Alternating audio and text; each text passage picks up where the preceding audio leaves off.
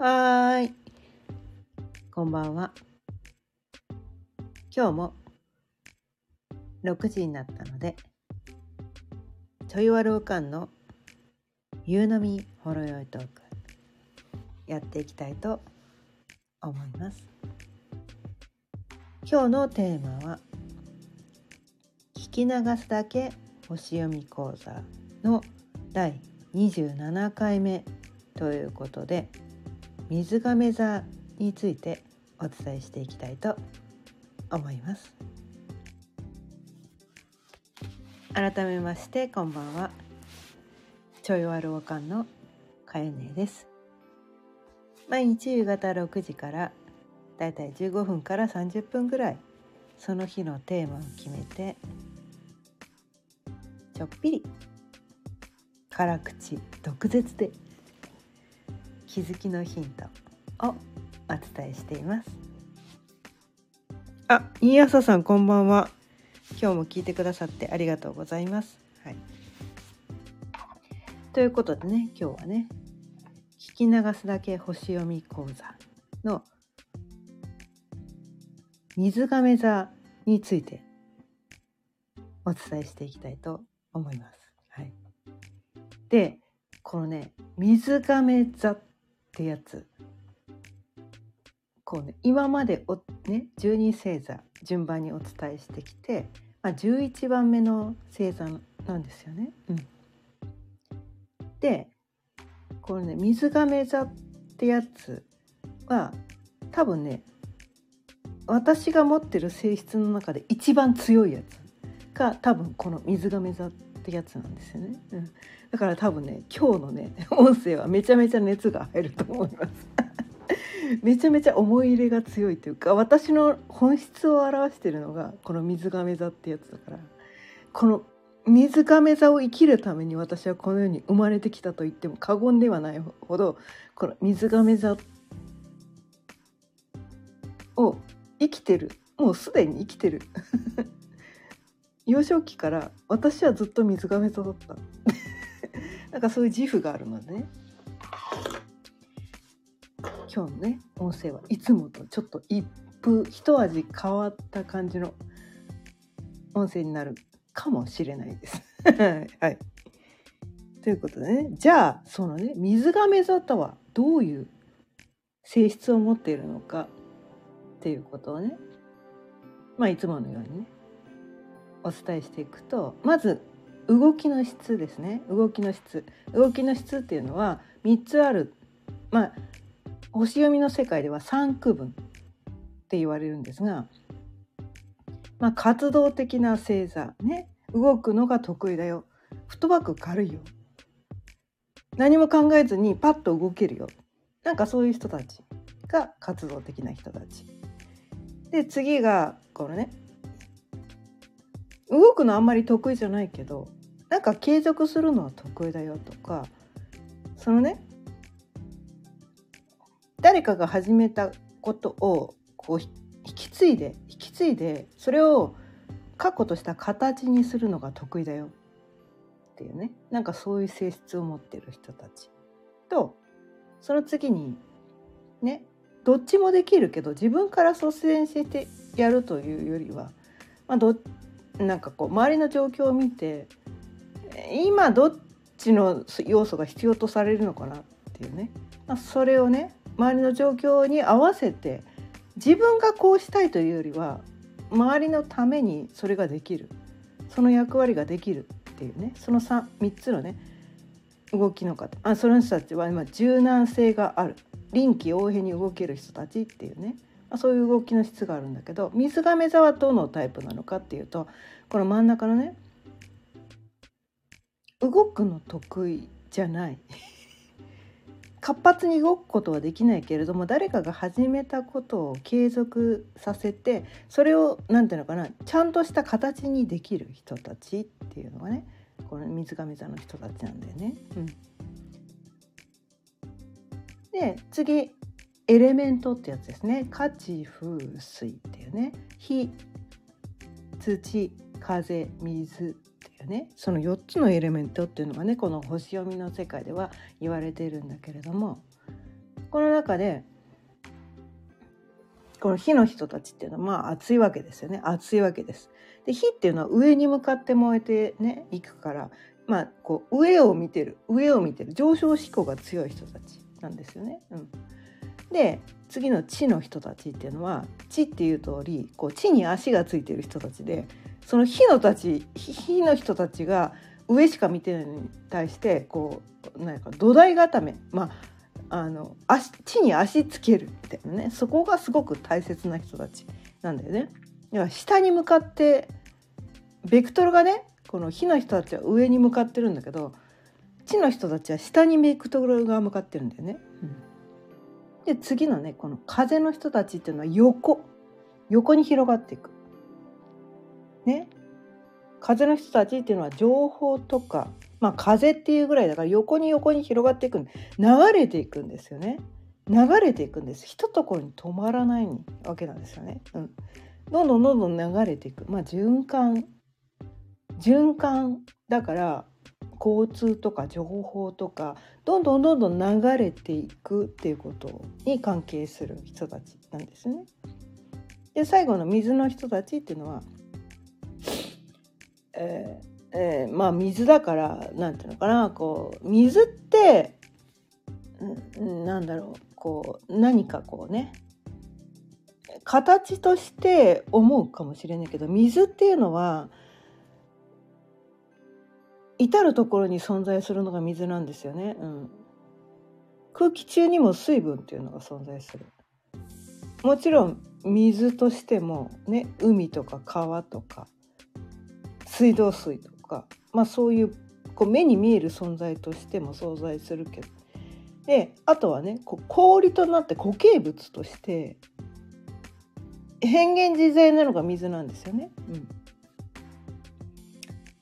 で水についてはねちょっとねああの次回ね次回が水の製造だから水についてはねまあここまでにとどめておきます。はいで今回水亀座はどの性質なのかっていうとそのね風の性質なんですよね。うん、で動きとしては動きとしてはあまりフットワークは軽くない。ね、率先してこうなんかこう何て言うのかな？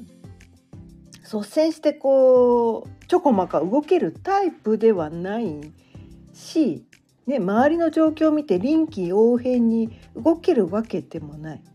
けれどもけれども風の性質なんですね。風の性質を持ってるんです。だから風っていうのはすごくこう動くんですよね。だからその動くの苦手なのに風の性質動く性質の風を持ってるっていうことですごいなんていうのかな矛盾を抱えてる制度なのかなって思っててで私はね私個人のお話で言うとこの月星座ってやつがね水亀座にあるんですね。うん、月星座っていうのが水亀座にあって月月星座が何を表してるのかっていうとその人の本質を表してる素の自分潜在意識を表してるのが月星座なんですね。でかなりねかなり最初の方でお伝えしたかもしれないけどこの潜在意識っていうのは自分の中の95から99%を占めているのが潜在意識だよと。で潜在意識というのは自分の中の1から5%だけだと。だから私の中の95から99%は水亀座でできているわけなんですね。だからでまあそれだけではなくて私ね水亀座の満月生まれなんですね。うん、水亀座の満月生まれの人なんですよ。まあ、これはねちょっとね難しい話になってくるんだけど、まあ、太陽はね太陽がね獅子座にある時に生まれたけど月が水亀座にある時に生まれてるんですよ。だから表から見たらね表に見せる姿はその獅子座的な感じのところを見せてるんだけれども私の本質95から99%は水亀座で出来上がってるわけなんですね。だからすごくこの水亀座のことがよくわかるんです。で私の次男坊が水亀座にね3つも4つも天体がある人なんですよ。でこの長男坊がね水亀座に土星がある人で、まあ、2年前に亡くなった旦那っていうのも水亀座に土星がある人で。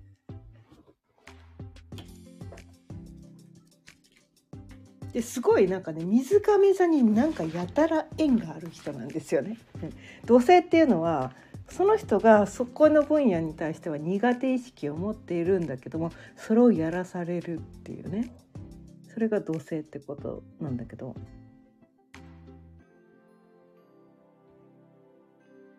あ違った。今見見返してみたら違った。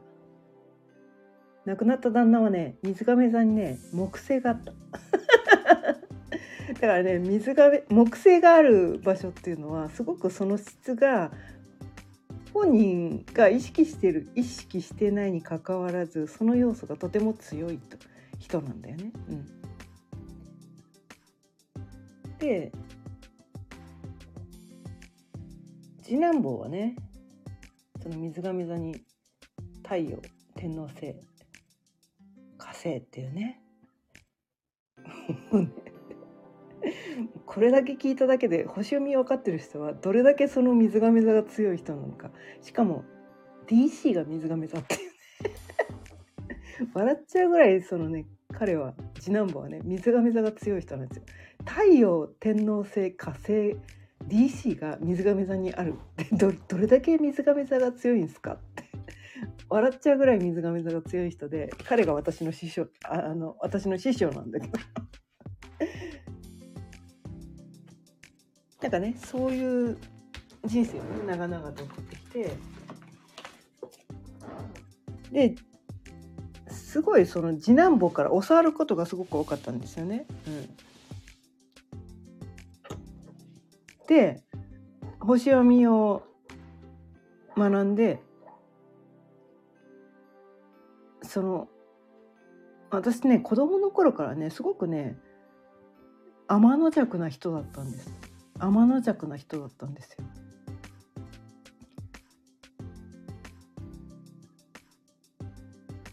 でそんな自分をどこかで否定していたわけなんだけれどもそれがこの星読みをしたことによってすごく救われたんですね。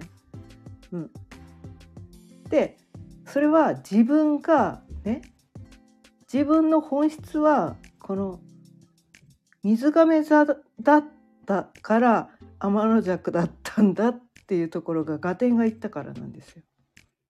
でその水亀座っていうのはなぜ天の尺なのかっていうことなんだけどそれはねこの水亀座のねあさっき途中になったね、うん、動き方エレメントまでいってその男性性女性性能動的自動的で言うとこの女男性性のエネルギーなんだよね。能動的なエネルギーなんだよ。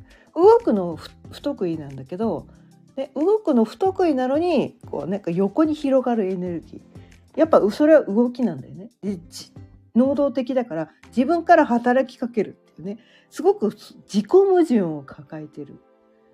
星座が水亀座なんだよね。うん、でそこに持ってきてこの水亀座と一番関係性の深いこう、ね、天体それぞれね星座ごとに関係性の深い天体っていうのがあってこの水亀座と関係性の深い天体っていうのが天王星ってやつなんですよね。うん、でこの天王星ってやつがくせ者ですごいくせ者なんですよ。もうねこの星読みで使うねメインの10天体の中で一番くせ者なのがこの天王星ってやつなんですね。うんでどうくせ者なのかっていうとこう多様系のね天体っていうのは全て太陽系の周りをね公転してるわけなんですよね。公転してる。まあそれはみんな天王星もご多分に漏れずね公転してるんだけど公転しながらもそれぞれね自転もしてるんですよ。まあ、地球も自転してますよね。地球も自転してるんですよ。くるくるくるくる回ってるわけなんですね。その右回り左回り、まあ、それ天体ごとによってちょっと今日はねお伝えしないけどただね他のね10天体中9天体はその公転の仕方がね自分こあ公転じゃない自転自転ね自分がくるくる回ってる太陽の周りを回りながらも自分でもくるくる回ってるんですね。その自転の仕方っていうのが他の9天体は水平に回ってるんですね。水平に回ってるんですよ。なのに天王星だけが垂直に回ってるまあ垂直じゃないんですね厳密に言うと垂直じゃないんだけど だからねそのねなんていうのかなこう肩にはまらないっていうのがその天王星のエネルギーなんですよ。きっちり垂直でもないんですよ。ちょっと歪んで縦方向なんですね。斜め斜めってるって言ってたらいいかな。縦方向に斜めって回転してるのがその天天王星なんですよ。それがどういうことなのかっていうのをこう言葉ではね言葉ではうまく伝えきらないんだけどこれねスルメのように噛みしめていただきたいんですねこのことそれがどういうエネルギーを発してるのかっていうことをこうねスルメをこうかスルメって最初食べた時ええ、よくわかんないこの味って思うけどどんどんどんどん噛んで噛めば噛むほど味が出るっていうやつなんですよね。うん、噛めば噛む噛むほどそのなんていうのかなスルメの良さ良さ良さでもないかななぜスルメがスルメとしてこのこの世の中で酒のつまみとしてそれだけ愛されるのかっていうなんかそういう、まあ、理由？理由っていうか、うん、なんていうかねもうこれをでもねエレエネルギーとして受け取ってほしいんだけどなんとなくなんかなんかうまいねみたいな そういうやつなんですよ。そのねなんかなんかっていうねその曖昧なんだけどすごいこう水平でも垂直でもないなんか斜めって回転してる。何やっちゃってんのおめえみたいな。何やってんすかおめえ。えそれやって何になんの？みたいな。えそれやって何になんの？みたいな。わけわかんねえ。それが水亀座なんです わかります？それをあえてやる人たちが水亀座なんです。誰にもねあのねなんていうのかな。分かりやすいのが素晴らしいってこの世の中では思われる人が多いかもしれないけれどもでもこの世の全てが何でもかんでもすぐに分かってしまったら面白くないわけなんですよ。だからその面白くない面白くないところに一石を投じるっていうね。なんかこうこういやまあやんちゃ坊主みたいな感じなのかな。まあそれを天の弱っていうんだけど素直に受け取らないね。いや素直に受け取れるんですよ。受け取ろうとも受け取れるんです。あそれをねなんていうのね客観的に見てるんです。この場では素直に受け取った方がこの全ての人にとってこう幸せになるなって思ったら素直に受け取るんだけどこの場では素直にそれをやっても面白くねえじゃんみたいな。別にそれを素直に受け取ったからといって誰かがこう幸せになるわけでもないし誰かが喜ぶわけでもないしつまんない結果になるだけじゃんって思ったらあえてそれをねこう天の毒に な反応にするっていうね。そういうななんていうのかな。この変化をもたらす。変革をもたらす。予想通り全てが予想通りに進むだけだとこの世はつまらない世の中になるんですよ。まあ、そそれがね分からない人は分かんないかもしれないけどいやね全て自分の思い通りになった方が幸せじゃんって思う人もいるかもしれないけれども私はそうじゃないんです。私は水亀座が強い。天皇星がとても強い人なので私はそうではないんですね。読めない。面白い映画とかアニメとか全て。予想予想通りに行ったら途中で飽きちゃうんだけど。こう来る。えこの先どうなんの？みたいこの先どうなるんですかって言ってその分からないがゆえにワクワクするってこの感覚分かります？あそれがね、ま、嫌いな人もいるのかもしれないけど全てね自分の予想通りにねこの人生を進めていきたい人もこの世の中にはいるのかもしれないけれどもそれじゃつまんねえじゃんっていうことを言いたいのがこのね天皇制と水亀座の要素が強い人たちなんですよ。ね。でこうね昨日おとといおととい伝えたこのねヤギ座さんっていうのはこう全て計画通りにきっちり進めていきたいそれが全ての人が幸せになる道だ。っていう確固たるね。確固たる地に足をつけた考え方でそれをやってきたけどでも多分ねそれをね延々と続けてたら人は飽きるんです。飽きるんです。ああもういい。もういい。いや確かに確かにそれも悪くないけど悪くないけど毎日毎日同じことの連続じゃつまんねえよ。だからといってこの世の全てをひっくり返したいわけでもない。ここはねここは残していった方がいいね。ここは確かにこれからも継続していった方がいいね。でももうこれはいらないんじゃないみたいなこう取捨選択をするみたいなね。なんかそういうこう斜めからいるあのね角度をねだからね水亀座っていうのはなんか、ね、一方方いえーとね、方向をねいろんな角度から見る人たちなんですよ。水亀座とか天王星の要素をね持ってる人たちっていうのはこのこの世の中をこうね一つの方向からだけ見る人たちではなくていろんな方向から見ていやこういう目で見たら確かにこれはいいけどでもこういうふうに見たらこれはどうなんだろうとかねこうなんていうかな地に足をつけた目線で見るとこうなんていうのかな。今を計測するだけになってくるんだけどそれじゃつまんねえからもうちょっと高いところから高いところからね世の中見てみたら他の国どうなってんの？とかね。今ね自分の国はこうなってるけど他の国どうなってんの？とかね。他の星どうなってんの？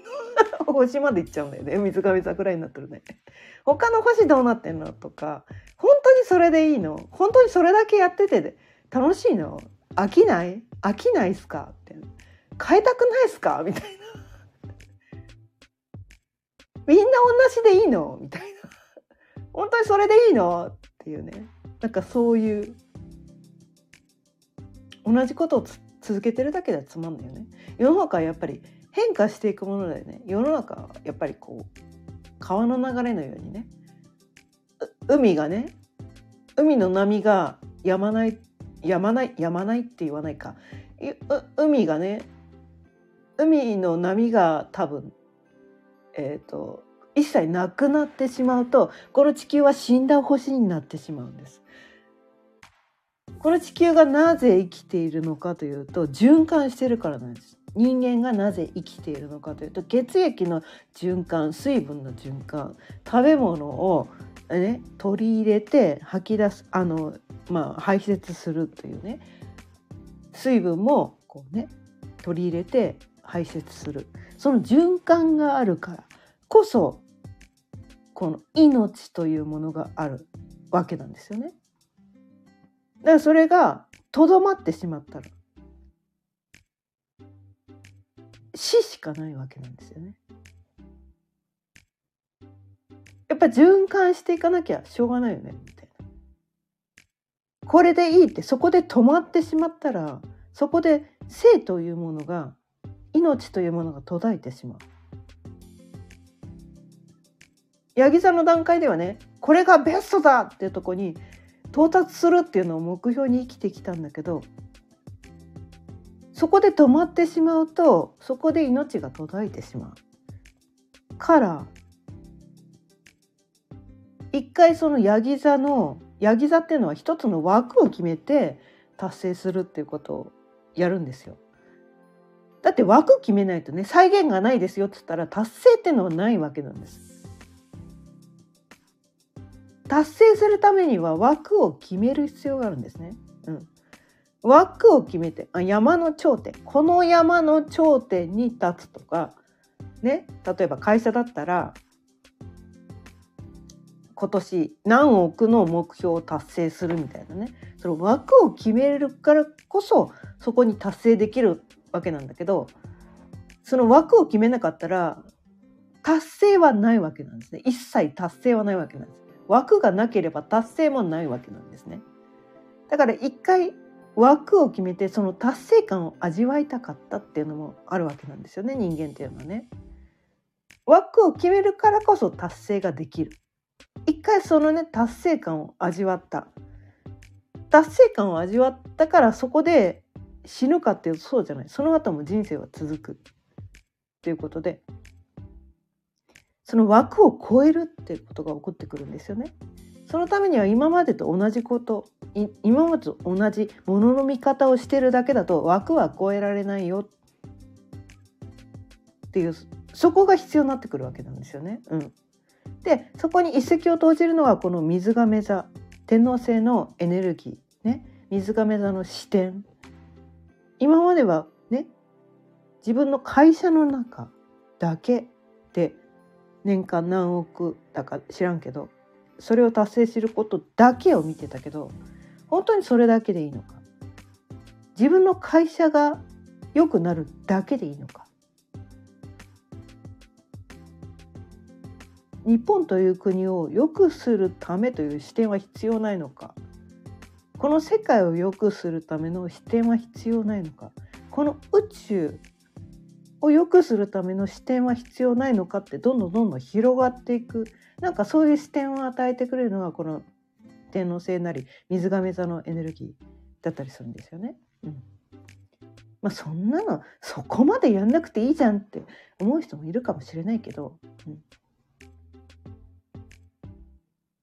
まあ、それをやりやりたいやりたいのがね水亀座さんなんですよ。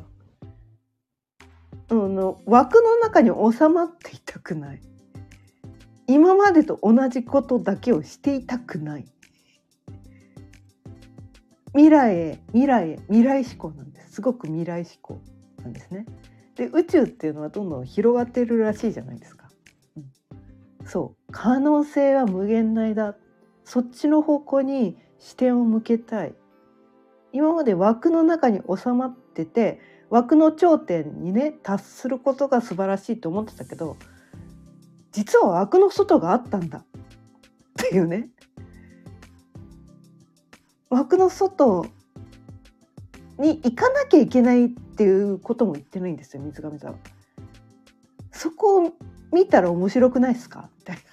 そのくらいのなんかねやっぱね風だから風って軽いんですよね。重さがないんですよ。ヤギ座っていうのはすごい地に足がついてるからすごい重いわけなんだけど別にねそれをやらなきゃいけないわけでもないけどそのねその実績を上げることだけが全てじゃないよねってなんかなんかもっと広い世界に目を向けた方が楽しいよねみたいな可能性は無限大だよね。なんかそういうことをやってった方が楽しいんじゃないですかって。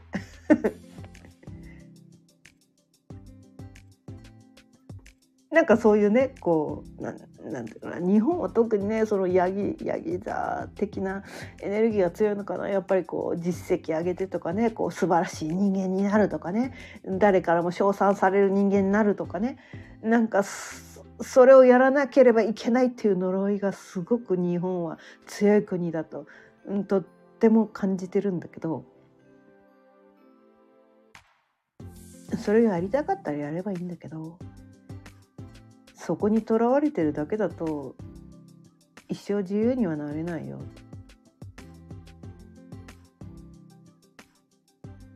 で自由になりたくない人もいるからね、うん、自由になりたくない人は別にそれでいいんだけどもしあなたがねこの音声を聞いてくださってるあなたがもし仮に自由になりたいと思っているんだとしたらこのね天王星のエネルギー水亀座のエネルギーっていうのね。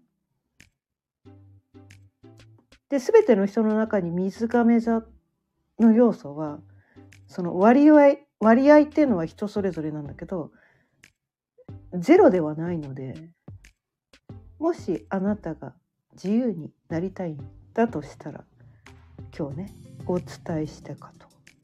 今日ね私ね今日私自分が何を伝えたのか。何も分かってないです。もうもうねあの天につながってこう降りてくる言葉を口から私はただの媒体なので私が考えてることは何も伝えてないと思うんだけど。だから私も後で聞き直して「へえそうなんだ」って。後で聞き直して「へえそうなんだ」って多分言ってる。は ずなんだけどもしね今日今日伝えたことね自由になりたいなら今日今日お伝えしたことがすごくポイントになるんじゃないかな。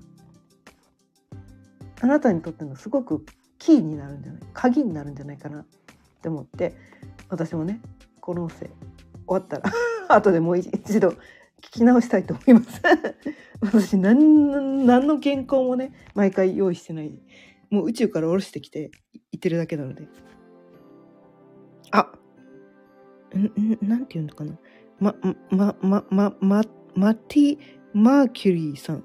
こんばんは。初めて配置をさせていただきます。ありがとうございます。マーキュリーさん。水星が強い人なんですかねマッティマ・マーキュリーさんですね。ありがとうございます。水星、水星に、太陽、木星、水亀座。あ、水亀座。太陽、木、木星、水亀。やばいっすね。そう。水亀座ね。うん。水亀座。多分、ちょっとね、水亀座さん引き寄せちゃいましたね そう水亀座ね私めちゃめちゃあの私の中でちょっとねまあ次回ね今はねこのいわゆるこう今までの西洋先生術についてあのこのお伝えしてきててこの水亀座の次一日おきにねこのねあの星読み講座をお伝えしててで次回のね水亀座え水亀じゃない魚座でねとりあえずこの西洋先生術のことについてお伝えするのは終わりにして次はね新しい先生術である太陽中心の先生術ヘリオセントリック先生術のことについてお伝えしていこうと思うんだけれどもそのヘリオセントリック先生術っていうのは今までの西洋先生術とはまるで視点が違う全然違う考え方の先生術なんですがその先生術で見ると私はめちゃめちゃ水亀座が強い人なんですね。うん、そうでだから私はこの水亀座ということに対して人一倍思い入れが強い人なんで。ぜひねこのねヘリオセントリックス私が本当に伝えたいのはそっちなんですね。うん、ただこのね先生術を今まで何も知らない人にいきなりそのヘリオセントリック先生術を伝えてもうん、うん、何言っちゃってんだろう？何言ってんのか分かんないっていうのがね起こってくるかなと思っててまあしょうがないから。しょうそうしょうがないんですよ。しょうがない。ね。この世の中でね。まだまだこうねその西洋先生術っていう方が99.999%はこの世の中で星読みといったら多分そっちの方だって思うく人が99.999%の人がそうだからとりあえずそっちから先に伝えてねそっちを踏まえてそっちを踏まえてねそれを分かった人だけにしかその次のヘリオセントリック先生術いけないって思ってて私がそういうルートをたどってきたからね。うん。だからねうん。そういう順番で伝えてるだけで本当に伝えたいのはそのねヘリオセントリック先生術っていうね太陽中心の先生術をねお伝えしていきたいと思っているので是非ね今日の音声を聞いていただいてちょっとでもこのね星読みって面白そうヘリオセントリック先生術ちょっと聞いてみたいって思う人はね是非チャンネルの登録やいいねボタンもよろしくお願いいたします。ということで今日はあ多分ね最長かね今までの中で最長記録 最長記録36分もやっちゃいました。はい。ということで今日もそろそろ終わりにしていきたいと思います。今日は聞き流すだけ星読み講座の第27回目ということで水亀座について私の本質を伝えてる水亀座について深く深くお伝えしていきました。今日も聞いてくださってありがとうございました。あマティ・マーキュリーさんこちらこそ聞いていただいてありがとうございました。毎日夕方6時からだいたい15分から30分ぐらいその日のテーマを決めてちょっぴり辛口毒舌で気づきのヒントをお伝えしています。また聞いてくださったら嬉しいです。それではまた明日。さようなら。